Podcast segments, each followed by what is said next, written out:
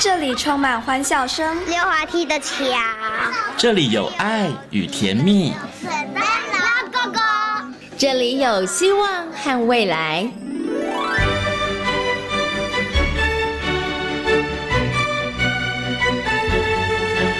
遇见幸福幼儿园，遇见幸福幼，遇见幸福幼，遇见幸福幼儿园。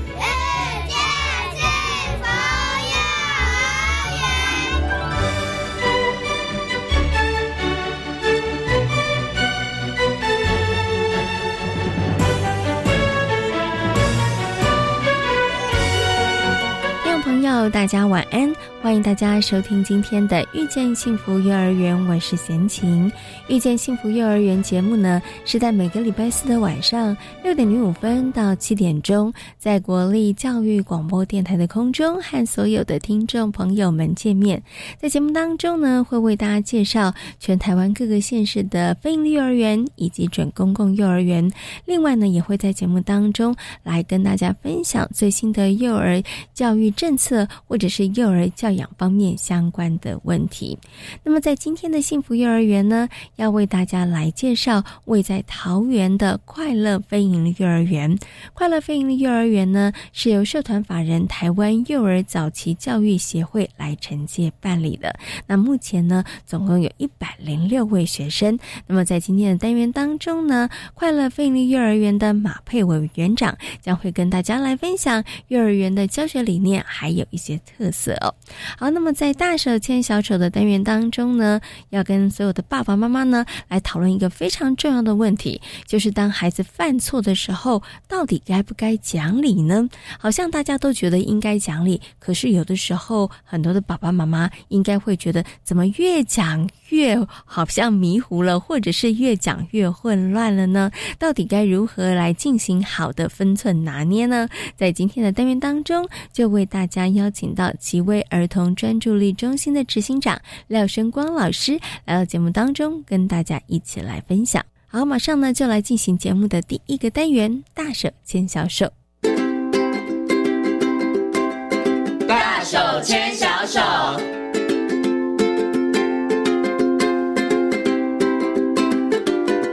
这是教育广播电台，您现在所收听到的节目呢是遇见幸福幼儿园，我是贤琴。接下来呢，在节目当中我们要进行的单元呢是大手牵小手。在今天大手牵小手的单元呢，为大家邀请到的是极为专注力教育中心的执行长廖生光老师。光光老师呢来到节目当中哦，要跟大家呢来讨论一个嗯，贤琴个人觉得非常重要的议题，就是孩子犯错的时候，爸爸妈妈到底该怎么样处理？是不是要跟孩子来讲道理呢？等一下请光光老师哦来。好好跟大家分享。首先呢，先跟光光老师问声好，Hello，光光老师你好，各位听众大家好。先问一下光光老师，你跟你们家的女儿她犯错的时候，你会讲道理吗？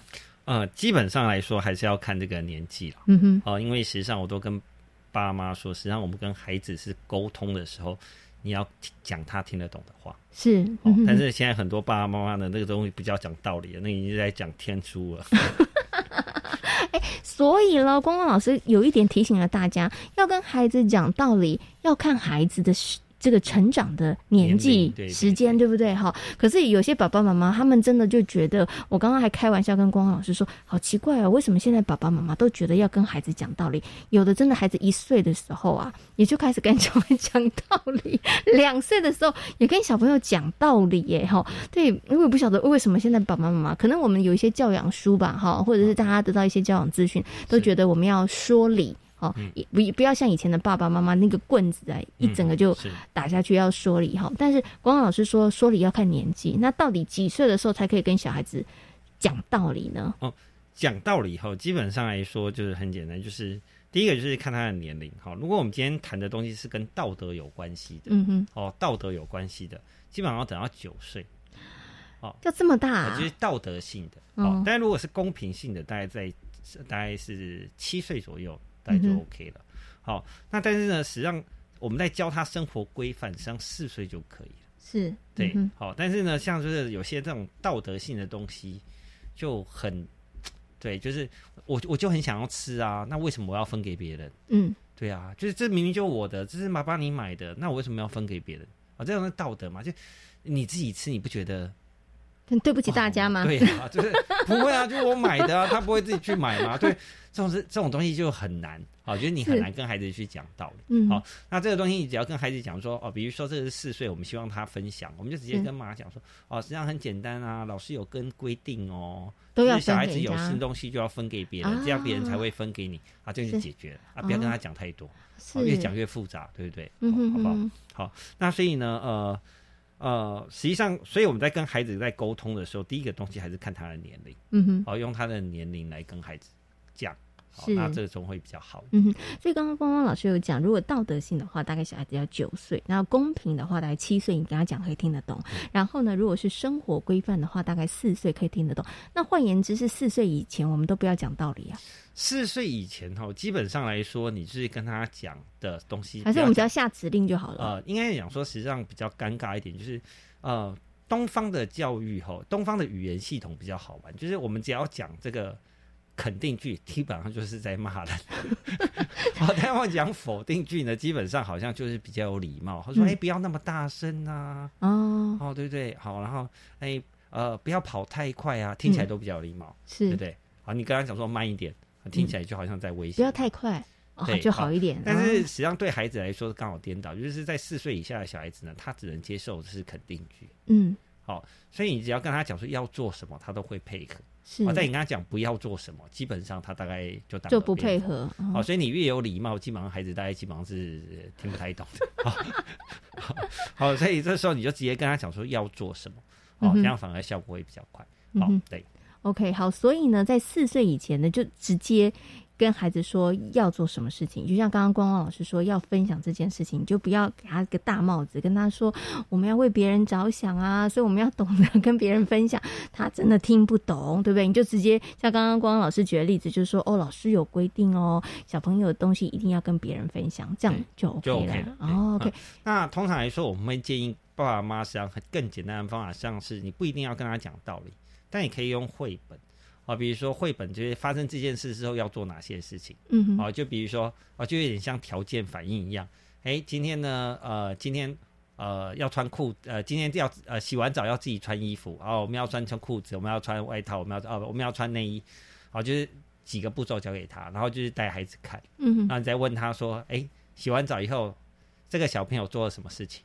好，那去让他把那个规则先练起来，啊，只是透过绘本的方法。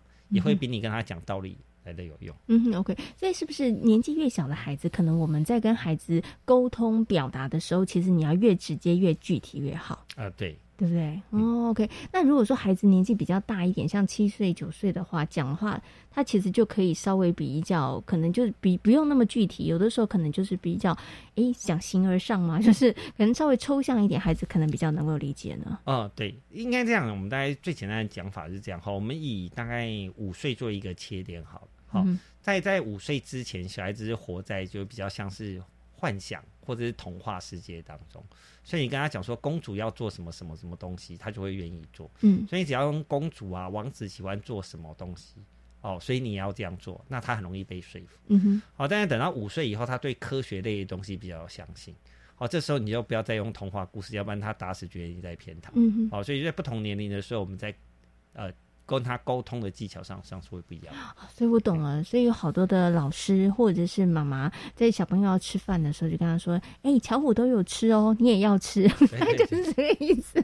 但是如果你用同样的方式去告诉那个小学三四年级，叫他不要偏食，他应该就会白你一眼吧？他就是眼会翻那个翻到头顶上。他说：“天啊，你在讲什么？你还不如告诉他说：‘哎，这个东西有什么营养价值？它对于你的身体的什么器官有帮助？’”这个可能就会比较好一点了，对哦，所以呢，其实跟孩子沟通讲道理要看孩子的年龄，好，那谈什么样的内容，用什么样的话语，其实这个都是有关系的。如果孩子真的太小的时候讲，其实真的会听不懂了。呃，基本上来说，呃，小孩子基本上我们在说我们要跟他讲道理的时候，他最少他要知道因果。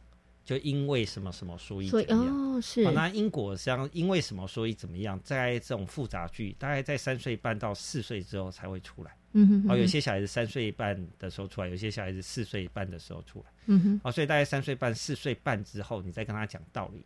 我觉得因为什么什么，所以我们要怎么样？这样对不对？哦，这样有用。是，那要不然讲实在，你对那个两岁讲道理，基本上他你讲的肉肉糖，他也不晓得那些功夫，他也听不懂就是的。然后有时候爸爸妈妈又会一直在强调他想要的东西，比如说哦，他明明就想要吃糖果，嗯，但是我们现在就不能吃，嗯，哦，你就是说。因为什么什么什么啊？因为现在我时间已经很晚了，所以你不能吃，所以你不能吃糖果。他又听到糖果，他又再崩溃一次。对，好，那你干脆就是，哎，现在不能吃糖果哦，因为现在已经晚了。哦，反正他糖果嘞，糖果嘞，晚了哪里啊？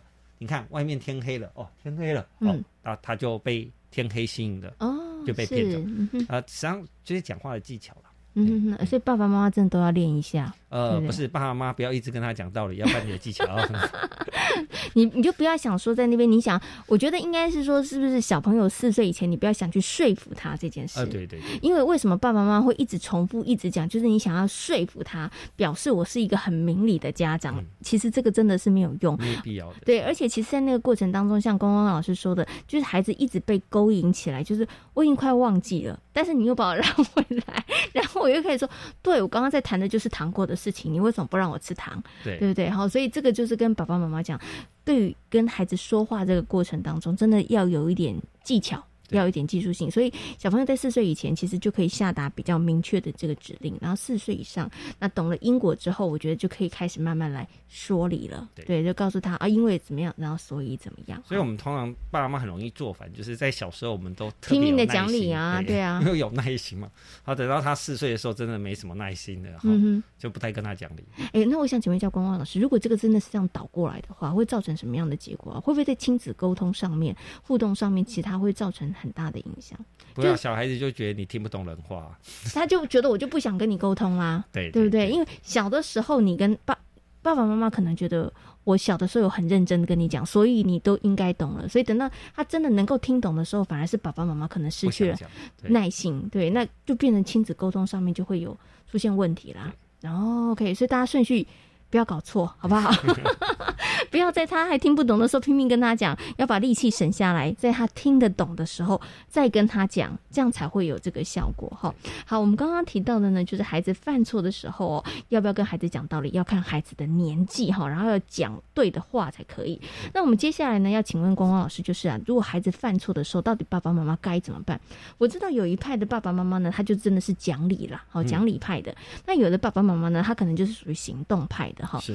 那有的行动派就是，哎，你做错了，对不对？我就要处罚你，面壁思过，或者是你就到那个房间里头去，好，就是用那种隔离的方式，好像就是处罚你，你不可以，呃，这个外面那个玩游戏啊，或是爬爬走这样子。请问一下光光老师，如果说爸爸妈妈是用这种比较像是隔离的方式，对不对？就是我处罚你的这个方式的话，来处罚孩子所犯的这个错误，这是一个好的方法吗？哦。这个东西实际上我们叫做呃，如果在呃在学理上哈，它这有一个学派叫做它使用叫 SOS 暂时隔离法，哦，那又叫做三分钟暂停法，好，那所以呢，这个原则上它的隔离基本上跟我们想象不一样，它不是把你关在那边关一个小时哈，嗯，那叫虐待儿童哈，那暂停时间大概是只有三到五分钟而已。啊，所以的时间基本上是非常短暂的。好，那实际上呢，呃，所谓的隔离法哈，呃，它实际上是一个有效的方式，但是呢，在这个呃，在这个使用上，哈，真的讲在爸爸妈妈要非常的小心和谨慎啊，因为实际上很容易做错。好像我有碰过爸爸妈妈说，哎，我也是用暂时隔离法，他一把他关就关一个小时不理他。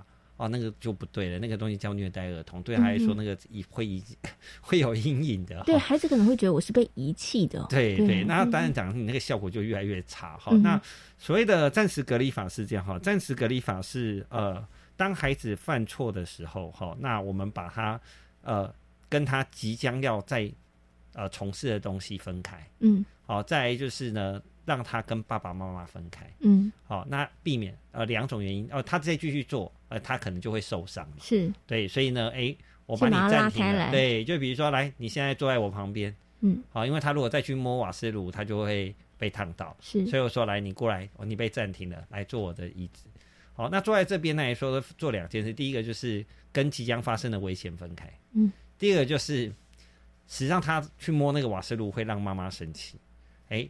所以呢，暂时隔离又是要让他跟他妈妈分开，然后，就是避免你再继续做动作来诱发我生气。好，所以基本上来说，暂时隔离法基本上来说是让孩子呢，呃，在一个安全的范围，好暂停和冷静，好，然后帮助孩子建立规范的一个方式。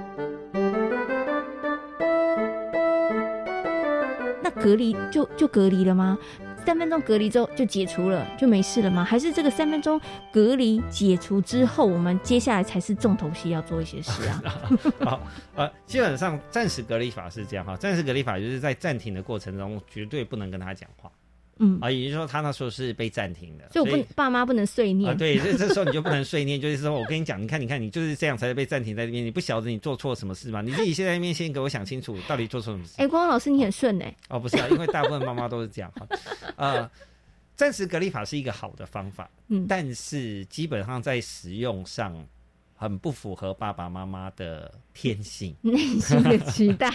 对，好，因为那时候火还没熄灭嘛。对，所以我们那时候一定要。但是实际上，真正暂时的立法是他在那边暂停的时候，你是不能跟他讲话。嗯，好，那等到三分钟，我们的情绪已经控制，他也坐在那边不动了，这时候你才可以跟他讲说好。那妈妈跟你讲，你刚刚到底做错什么事？好，那下次我们不能再做这件事。嗯好，大概是这样。他反而是等到三分钟之后才可以跟他讲道理。嗯，OK，好。所以要讲道理是三分钟之后才开始讲。那想请问一下光光老师哦，这个三分钟隔离法，你刚刚说要还是有用的，然后他其实要谨慎的使用。那请问一下，有没有几岁小朋友比较适合啊？会不会那个，比如说两三岁的，我也用三分钟隔离法，这样可以适合吗？通常很少，通常最少要有句子，就是他已经要能有句子表达，嗯，就是他已经可以清楚的说出句子之后，嗯，那呃，就是大家可以清楚的说大概六到呃八个字到十个字，就是要有主词、动词、受词，嗯，好这样子的叫完整的句子之后，嗯，才可以使用。所以那在最重要的东西，三分钟隔离法可能跟爸妈想象的不太一样，就是它是只针对特定的少数的几件事情，嗯，哦，比如说好呃。呃，就是不可以去，不可以去厨房。嗯，我觉得我们有明确的规则啊，比如说不可以去厨房，不可以从高的地方跳下来，哦，不可以拿剪刀，就有明确的事情，我们才可以用暂时隔离法。哦，不是孩子做错了，来你就去；做错了，来你就去。那我这辈子都搞不懂我到底做错什么事。好，那他反而是就是针对少数特定的啊，跟生命危险有关联的。好。哦，比如说你每你只要打妹妹，你就得要暂停。嗯，就是他有一个很明确的事情，哦，并不是说你不乖就要去，那个东西是没有办法。哦，所以还好，光光老师刚有提醒大家，要不然很多爸爸妈妈都觉得好，那我家里就用这个方法好了。你会发现很多小孩子常常都被隔离，用在用这个三分钟隔离法，不是哦，要具体的事项，要让孩子知道，我就是因为做了这件事情，所以。我才被三分钟隔离了，对，好，要不然小孩子他没有办法，他永远都搞不清楚我到底做错了什么事情，哈，好，那我们接下来就要讲了，那不是，所以要有一个具体的事项，然后我们用这个三分钟隔离法，但是小孩子在生活当中其实会犯错的几率真的蛮高的，我最想请问一下光光老师，那到底爸爸妈妈面对孩子这个犯错这件事情，我觉得很多父母亲很挣扎一件事情就是，我到底要不要处罚孩子啊？好像很多人跟我们说要爱的教育。然后不不要那个打骂，然后好像不要处罚。到底孩子犯错的时候可不可以处罚？然后爸爸妈妈到底该怎么做才会比较好呢？哦，我会跟爸妈妈这样讲的是好，就是说处罚的目的并不是要让孩子呃疼痛，嗯哼，因为我们并不是要让他不舒服啊，我们是要让他晓得呃规做错了什么，对，就是规则是什么哈。所以处罚绝对不会破坏亲子关系，不会因为你去处罚了孩子，这孩子就恨你一辈子。嗯，除非你在盛怒之下，就是实际上是你在乱发脾气，就是孩子觉得他是被冤枉，嗯哼，那孩子才会才会生气。那基本上孩子自己做错，他自己都知道，嗯，好，所以基本上他做错事，你处罚他，孩子是不会有情绪的，这部分你不用太担心。是哦，但是如果你是从来都不管他，然后突然之间有一天，因为阿妈的一个眼神，你就。迫于阿妈压力去处罚他的话，那他就会，他就会记恨在心。对对对，那他会记恨是阿妈啦，就是都是你看都是阿妈害的，那他下次不要来啊，这样反而你们会更难做。好，所以我不会跟爸妈讲说处罚是不行的，但是呃，在家里的原则一定要是固定的啊，也就是说，呃，哪些事情做错会处罚，不要变来变去。对对对，实际上最重要是爸爸妈妈的态度一定要一致。好，对孩子来说，实际上就是做科学实验。好，今天妈妈做，哎，他去摸一个按钮，妈妈会说，哎，坏坏，不可以摸。嗯，爸爸回来的时候，他一定会再摸第二次。嗯，好，他一摸以后，爸爸说，哇，哎，你还蛮有创意的嘛，你怎么会想要摸这个动作？哎，那他就会两个人在的时候再摸一次啊。好，所以爸妈的态度一定要一致。好，呃，处不处罚都无所谓，但是爸爸妈妈两个人态度要一样。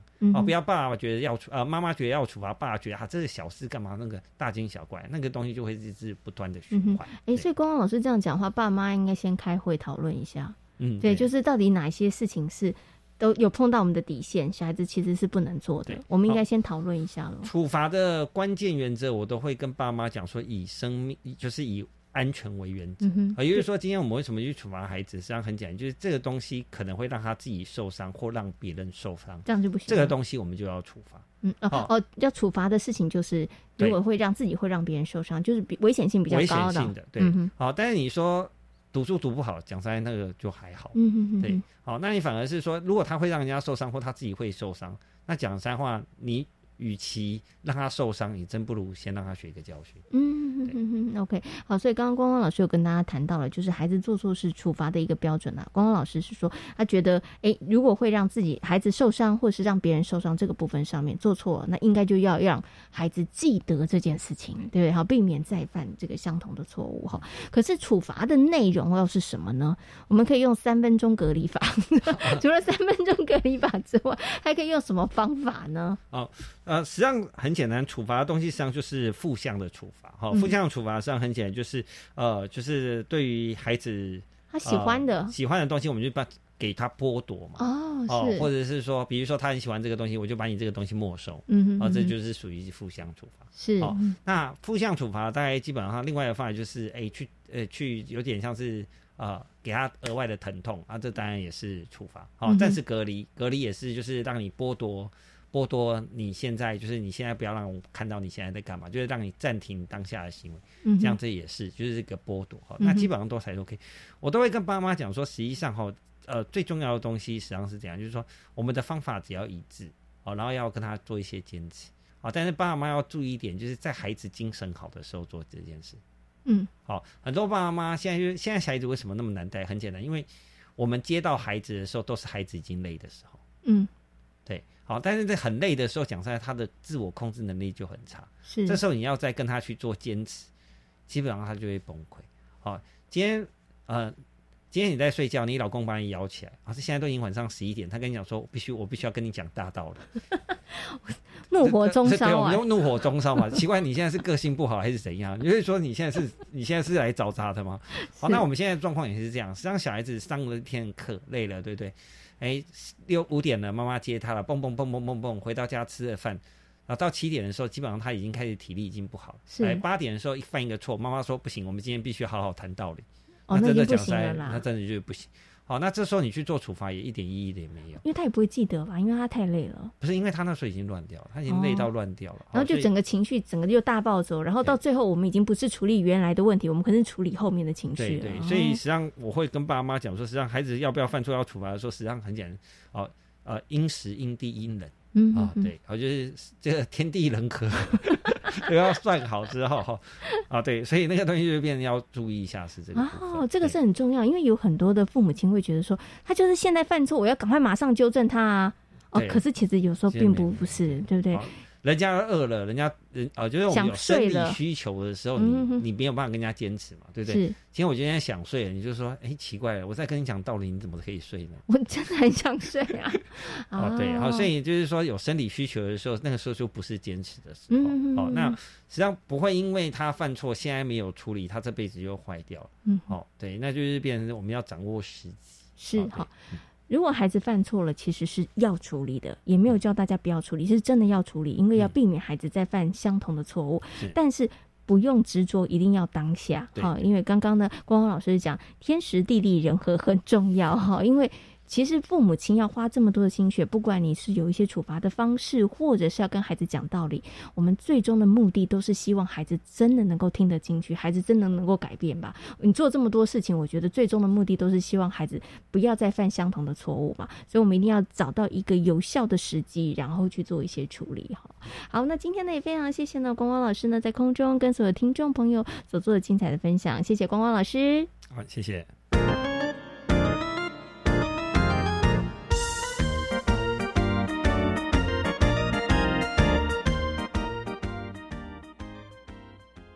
大家好，我是张后台医师。接种 COVID-19 疫苗可以预防感染，降低重症及死亡的风险。然而，部分国家即使接种率逐步提升，确诊及死亡人数却不一定逐步下降。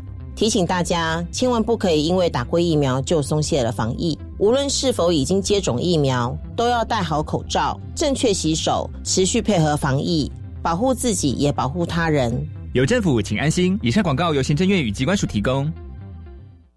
孩子上网时间太超过怎么办？现在上课都要上网，重点不在时间，更要过滤不当内容。来，我介绍你一个好帮手——网络守护天使二点零 PC Ceiling 家长守护版，它可以过滤不适当的网络内容，还可以管理上网时间哦，很棒哦！现在就赶快到教育部与趋势科技合作的网络守护天使二点零网站下载电脑版和手机版。没错，以上广告由教育部提供。想当英雄吗？很简单，那就在性行为时全程使用保险套吧。保险套是最方便又直接能预防感染艾滋及其他性传染病的方法。保险套虽然不能治疗艾滋病，但能阻止艾滋病毒的传播。你的一个小动作，可能救了你自己、你的伴侣或你未来的伴侣。全程使用保险套，你也可以是英雄。以上广告由疾病管制署提供。台湾弦乐团我们都在教育广播电台。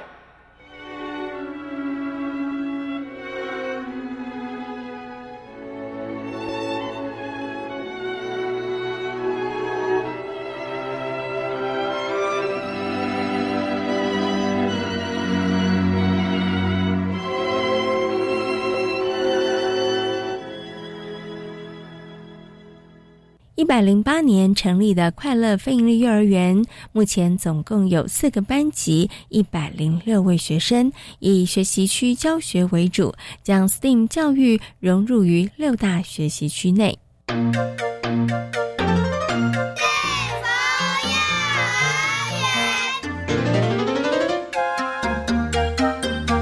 今天幸福幼儿园的单元当中呢，贤琴来到了位在桃园的快乐国小。那要为大家介绍的就是快乐飞鹰幼儿园。那很高兴的，今天呢要为大家访问到的是我们快乐飞鹰幼儿园的马佩伟园长。Hello，马园长您好，大家好。快乐非盈利幼儿园呢，是在一百零八年的时候成立来招生的。那它的承接母机构呢，是社团法人台湾幼儿早期教育协会哦。所以我想，是不是可以先请我们的马园长跟大家来介绍一下我们的承接的母机构，也跟大家来介绍一下快乐非盈利幼儿园它的一个整个地理环境位置，好吗？快乐飞利幼儿园由台湾幼儿早期教育协会自。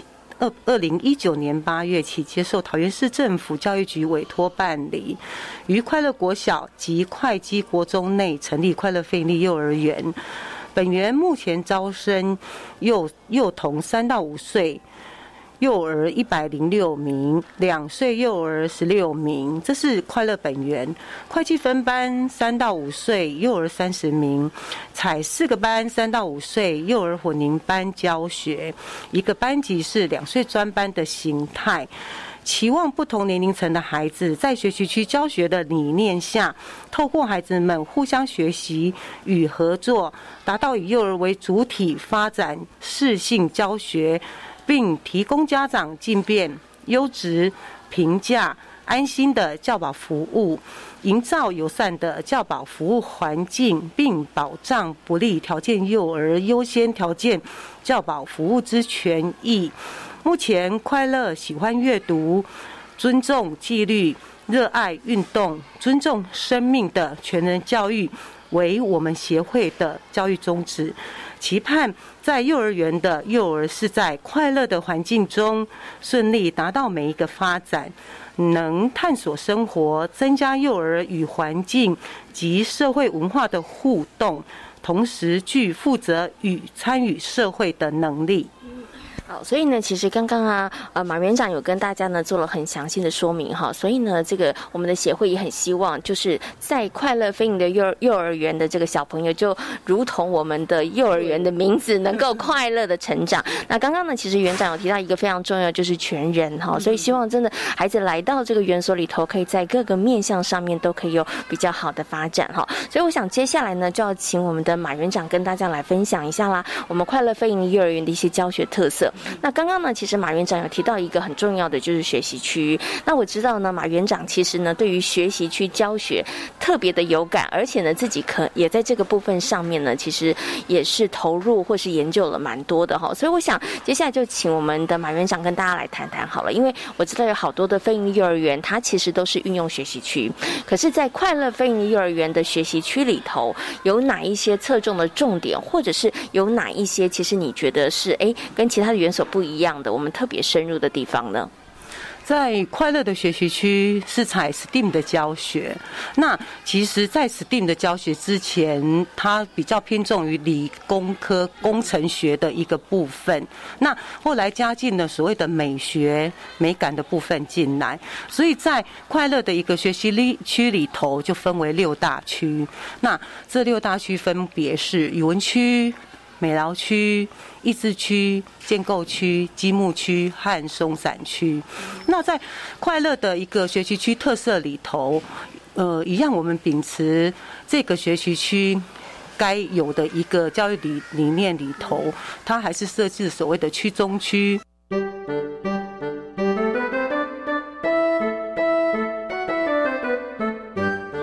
好，所以刚刚呢，其实我们的马园长跟大家谈到了快乐飞行幼儿园，我们在学习区上面的一个特色。那目前呢，也是我们非常呃重要的一个教学的部分上面的一个呃为主的一个部分哦。那其实呢，在快乐飞行幼儿园，除了学习区之外，还有另外一个也是很特别的地方，因为在好多的园所里头，他们呃希望孩子们可以跟呃外面的，譬如说社区啦，或者是自然环境有一些互动，所以可能会安排户外教学。可是，在学校的形式力当中，户外教学可能一个学年、一个学期可能两次，好一次，好。那但是呢，其实，在快乐菲尼幼儿园，户外教学叫做常态。所以，我想接下来呢，就要请我们的马园长跟大家来谈一下，为什么会有一个这样子的一个想法，如何把这个户外教学变成常态，而这个快乐菲尼幼儿园的户外教学又有什么样的特色呢？呃，在呃。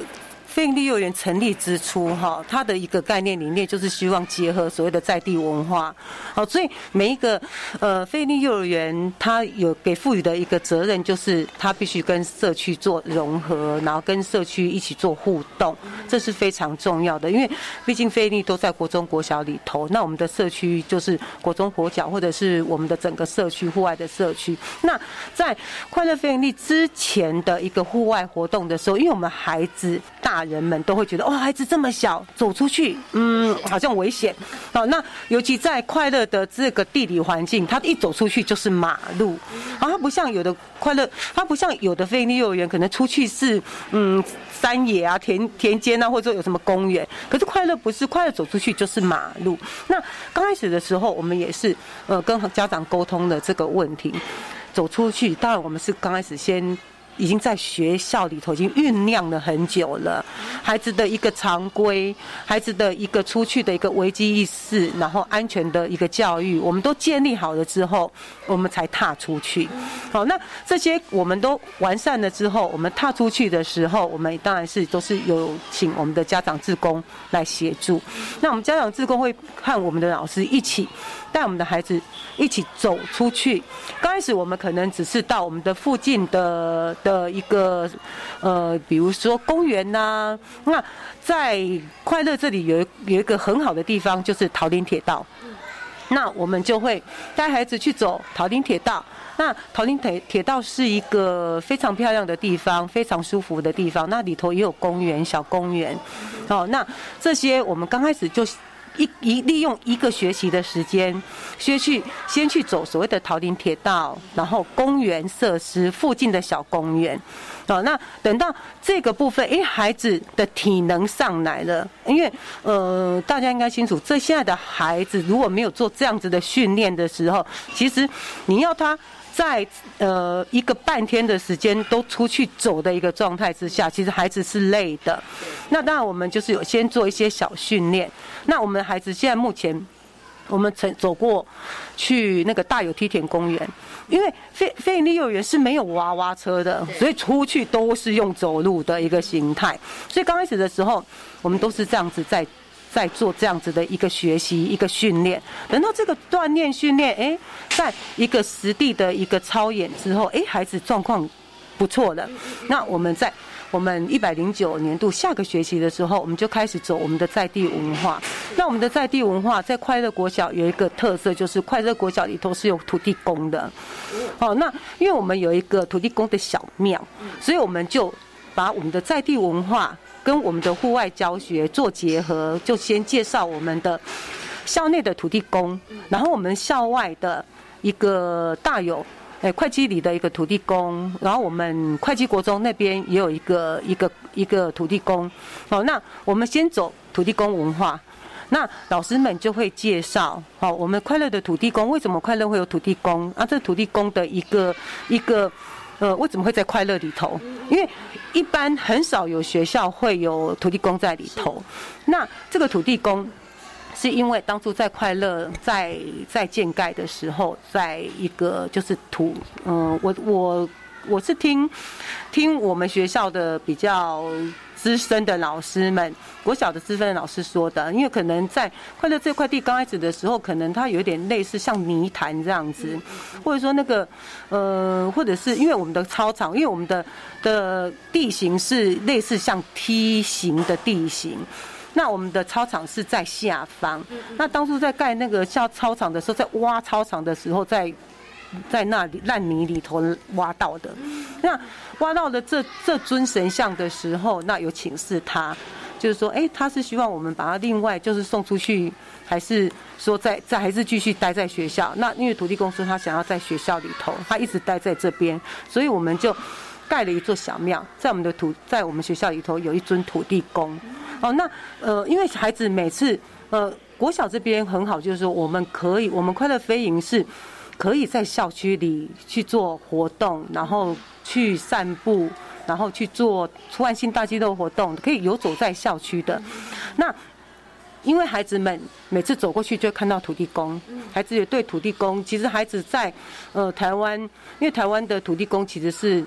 呃，对孩子来说不陌生呐，哎，所以孩子就知道一个母土地公的一个一个状态。那我们觉得孩子对土地公有兴趣，所以我们就做了土地公的巡礼。然后结合社区的土地公，然后我们去发展我们的户外教学。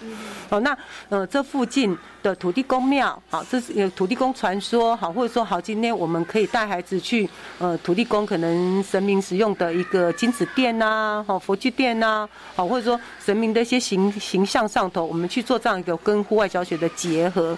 那到了这个学期。呃，土地公的一个巡礼走了一个学期之后，那到这个学学期，我们就做所谓的我们的多元文化。那因为我们快乐国小是双语国小，好，那嗯，在双语国小里头，当然就是它一定是有所谓的双语的学习嘛。那呃，我们就在再加上我们快乐的一个这个地理的附近，就是比较多原民。好，比较多新住民，所以我们就这个学习，我们就把它拉到所谓的多元文化的学习里头。然后呢，本身我们的学校的在地是双语的部分，所以我们可能会做一些美语上面的一个探讨，哈，语文上面的探讨，或者说节庆上面的一个活动。所以这个学习就节庆上头会，呃，比较深入一点来介绍。好，那。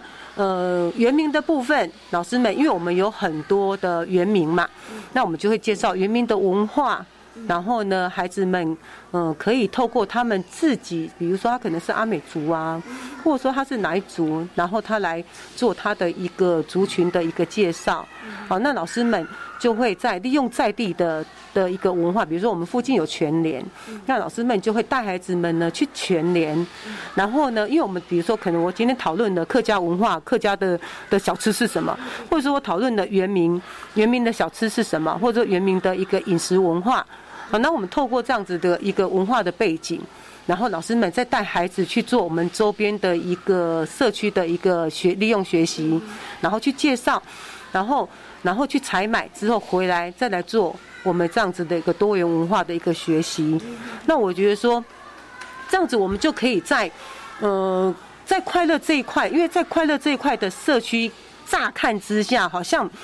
你有什么样的一个社区的的一个一个文化在地文化可以，因为一刚开始的时候，很多人都会觉得，因为我们比较靠近桃园的殡葬所，那一开始在做这一块的时候，大家会觉得说，嗯，这里靠近殡葬所，好像感觉会朝那个方向的感觉。可是实际上，其实在这一块一刚开始的时候，当我们在做生命教育的时候，我们刚开始也是在做生命教育。孩子对生命教育，其实他们都非常的喜欢的。那在这个地方，其实这些并不不可怕的。对这种死亡或者说这样子的一个殡葬的的一个概念，其实对孩子来说，他并不是害怕的一个情情况，而是我们要尊重生命。对，我们要尊重生命，然后我们要知道说，怎样让在一个生命结束的时候。我们做到我们的一个追思啊，哈，一个一个尊重。那之后我们在做所谓的一个我们的多元化的时候，那老师们就开始知道说，哦，我们可以怎样把把我们的这样子的一个课程，户外教学的课程如何？因为刚开始要把户外教学变成一个常态，老师们觉得。我不晓得要怎么样把它变成常态，对。但是我觉得说，老师，我有，呃，我在跟老师们讨论的时候，我觉得说，我们可以在我们一路上走来的时候，我们一路走过来，我们尊重生命，我们尊重生命。想你要，呃，老师们可以，呃，想想，当我们在生命结束、生命之初、生命的过程当中，那信仰。神奇，其实，在我们的一个生命历历程中是重要的。对，所以，我们可以在我们的尊重生命，在我们在做生命的探索的时候，我们把它拉到我们的刚好在地特色，一个土地公的一个一个巡礼，一个土地公的一个认知上头之后，再来发展我们在呃其他人人类上面的文化，各式人种的文化，它的文化背景、风俗习惯，我们一路上做。这样子延续下来，其实它是一个历程，一个一个课程的历程。去想想它的一个关联性在哪里？那老师们在做这样子一个关联性、一个特色的一个教学的时候，他们就会比较有一个概念，就不会再觉得说那么的困难了。那而且一旦当你带孩子踏出去了之后，你就会知道，其实带孩子踏出去不困难。哎。困难的是，你永远都不出去，是。对你永远都不出去，你永远学不学习不到这一块，而且你永远不知道原来你的孩子能力这么好，然后你的孩子出去的时候，其实他是有在重视他周遭的一个环境的，他不会说说像我们之前说担心的那样子一个状态。只要我们对孩子有信心的话，其实孩子的可塑性都很大的。的确，从刚刚的马园长跟大家分享里头，你会发现，哎，虽然在有些幼儿园里头，他可能一个学期一两次的户外这个教学，但是呢，在快乐飞鹰幼儿园，它真的是成为课程里头的常态。但是刚刚园长提到，比较可怕的是你不踏出去，踏出去之后，你会发现其实孩子是可以做得到的。而且，其实，在园所在老师这个部分上面呢，从学习区到这个户外教学融合在地的文化的课程，大家有没有发现，快乐飞鹰幼儿园它其实都是循序渐进的。他都会慢慢的建构孩子的某些的能力，然后我们再一步一步的往我们的课程继续往前的这个推动哈。那刚刚的园长跟大家分享这户外活动如何跟在地文化结合，哎，我真的发现呢，其实你只要用心，真的处处都是学习的素材，处处都是可以去探索的这一些很有趣的部分哦。我想最后呢，想请我们的马佩伟园长跟大家来分享一下啊，因为这个快乐飞鹰幼儿园其实成立到现在已经两年多的时间了哈，那。接下来在教学的部分上面，我们还想要往哪些部分上面去精进，或者是去努力的呢？嗯，在未来未来的快乐飞营，期盼就是说，在呃学习期的部分，那因为在飞营里里头，目前快乐飞营的一个比较着重点，还是在我们的学习区，哦，跟我们的出汗性大肌肉。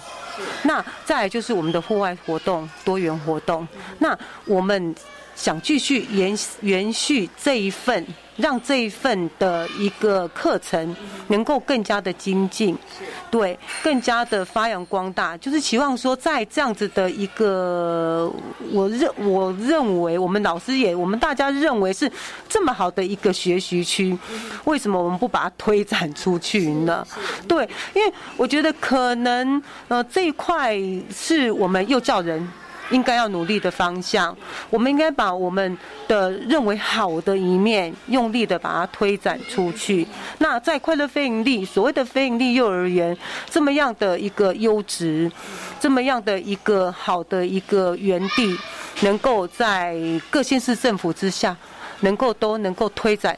开来，然后让非营利幼儿园能够遍遍地开花，而不是说只是让一般的人觉得说哦，非营利幼儿园就是只是所谓的学费便宜而已。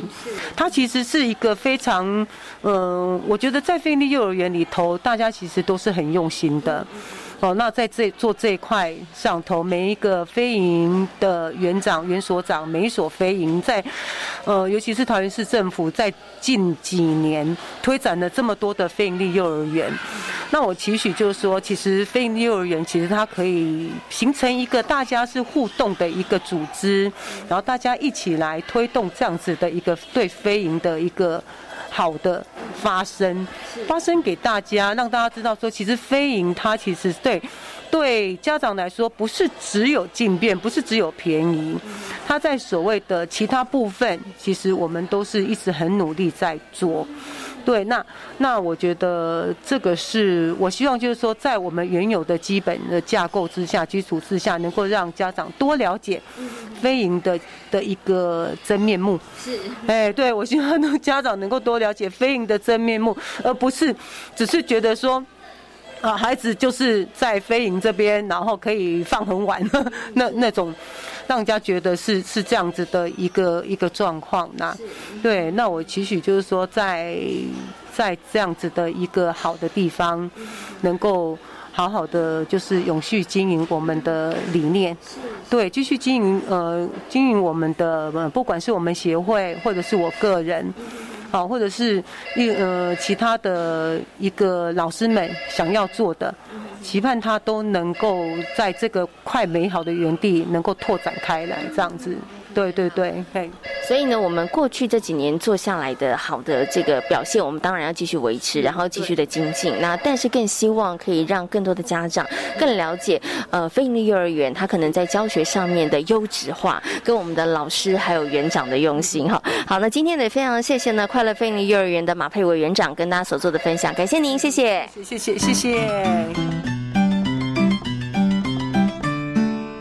这里是教育广播电台，您现在所收听到的节目呢是遇见幸福幼儿园，我是贤琴。接下来呢要进行节目的最后一个单元——亲亲小宝贝。在今天的亲亲小宝贝的单元当中呢，同样的为大家邀请到的是正义非营利幼儿园的李淑丽园长来到节目当中，跟大家来进行分享哦。我们来听听看李淑丽园长跟大家所进行的分享。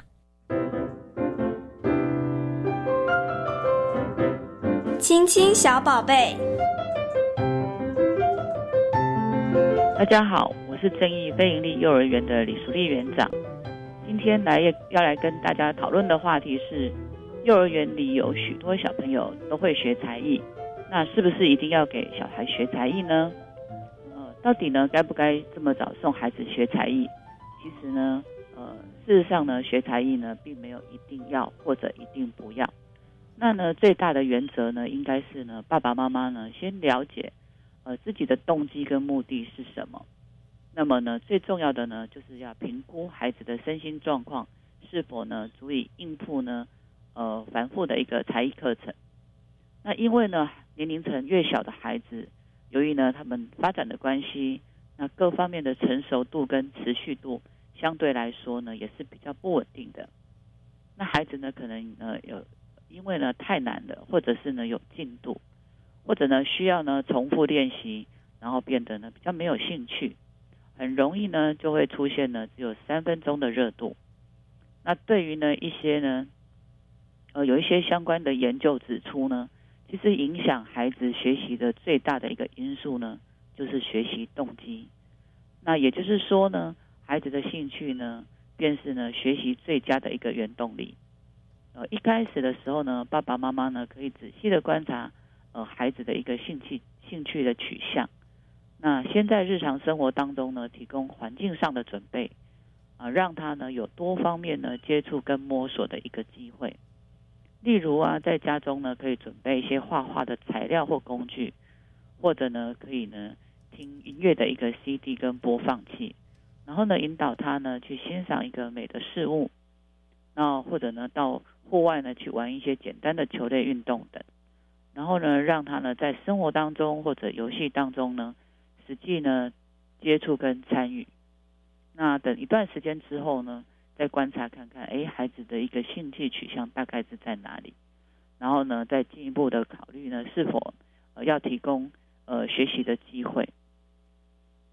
那如果呢是希望呢孩子在过程当中呃能够得到更多的经验跟乐趣，然后想要选择一些课程让孩子去体验，那么呢我认为呢其实师资呢会比设备呢更重要。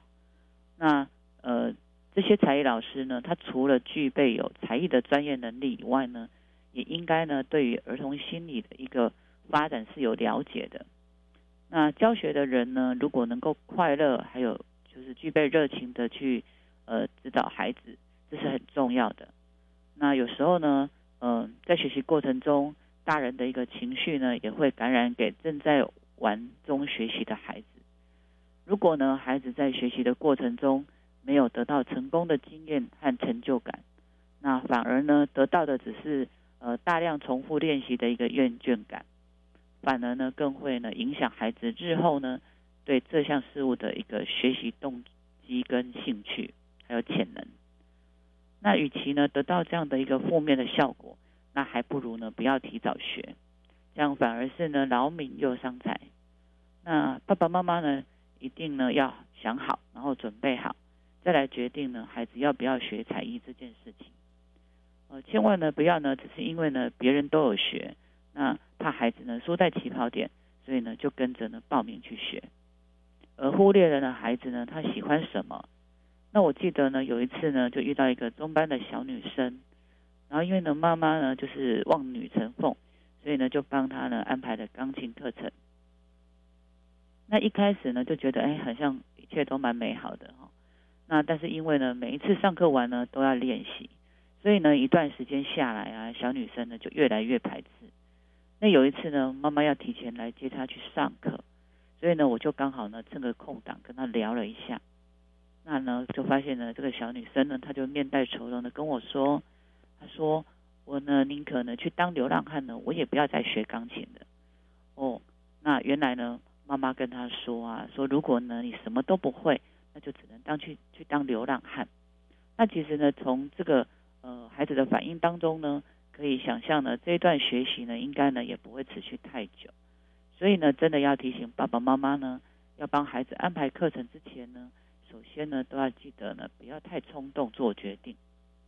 那当孩子呢说他想要学，那不见得呢是真的喜欢，要多跟孩子讨论，还有去做一些体验，那呢再来做决定。那一旦决定呢开始了，当呢孩子遇到挫折说不想学的时候呢，也不要呢马上轻易的放弃。那要先观察孩子呢，他在学习的过程中呢，到底遇到了什么样的挫折，然后呢，再陪他一起面对，一起克服。那对于学龄前的孩子呢，我会建议呢，呃，学才艺呢，应该呢是要以游戏的方式为主，最好呢是可以让他们呢动动肢体啊，感官的活动，也不需要呢太在意呢那个学习的成果。那学习呢，呃，绝对呢不要。过程呢，呃，重过程呢，绝对重于后最后面的一个成果。那用玩的方式呢，反而呢可以让学习的速度呢最快。要不要因为呢呃，更不要因为呢学才艺呢而打乱打乱了原本的一个生活作息。那应该呢，呃，保留一些时间给孩子呢思考探索。那这样子呢，孩子呢才有机会呢把他们所学的东西呢内化。以上呢是我的分享。在今天遇见幸福幼儿园的节目当中，为大家邀请到奇威儿童专注力中心的执行长廖生光老师，光光老师呢来到节目当中，跟大家谈到了孩子犯错的时候到底该不该讲理呢？另外呢，也为大家介绍了位在桃园的快乐非营利幼儿园。感谢所有的听众朋友们今天的收听，也祝福大家有一个平安愉快的夜晚。我们下回同一时间空中再会，拜拜。